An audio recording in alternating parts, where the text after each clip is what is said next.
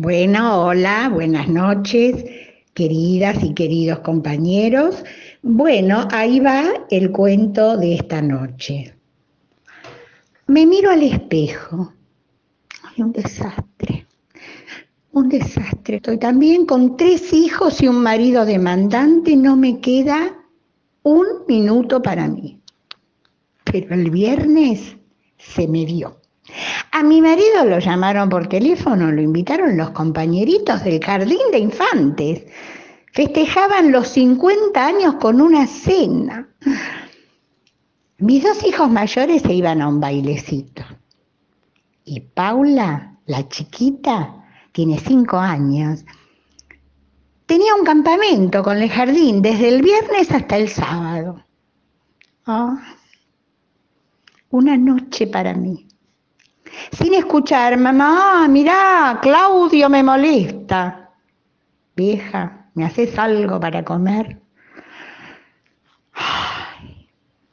Pero mi marido cuando se enteró que me iba a quedar sola quiso renunciar a la cena. ¿Cómo te voy a dejar sola? Pero no, viejo, ¿cómo no vas a ir? Una sola vez en la vida se festejan 50 años con los compañeritos del jardín lo convencí. Y por fin se fueron. Todo tirado, pantalones, toallones, juguetes por todos lados. Empecé a levantar todo y toqué algo duro. Ay, la linterna de Paulita. Ayer a las nueve de la noche Paula me dice, Ma, una notita de la seño y me da el cuaderno. Decía, incorporar a la lista para el campamento una linterna forrada con papel celofán verde. Nueve de la noche. Corrí como una loca por todos los chinos, la librería, estaban cerrando, la conseguí. Y ahí estaba. Qué olvido. Bueno, seguro que alguien le va a prestar. Nada ni nadie me va a arruinar esta noche. Metí todo adentro del ropero. Puse un casé de Luis Miguel. Nosotros que nos quisimos tanto. Mm, ah. Prendí un sahumerio, abrí la canilla de la bañadera y espolvoreé un puñado de sales aromáticas y diez gotas de mi perfume favorito.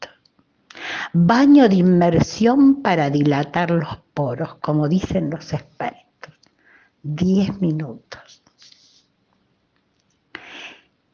Al salir me envuelvo con el toallón y enfrentada al espejo me embetuno el pelo con mayonesa al limón.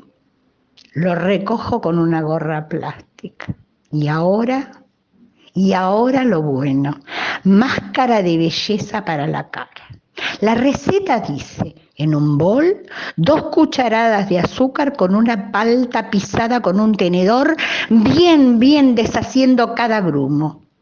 La aplico en la cara con movimientos envolventes. La mezcla se hace más espesa y más verde. Mis ojos parecen más grandes y más negros.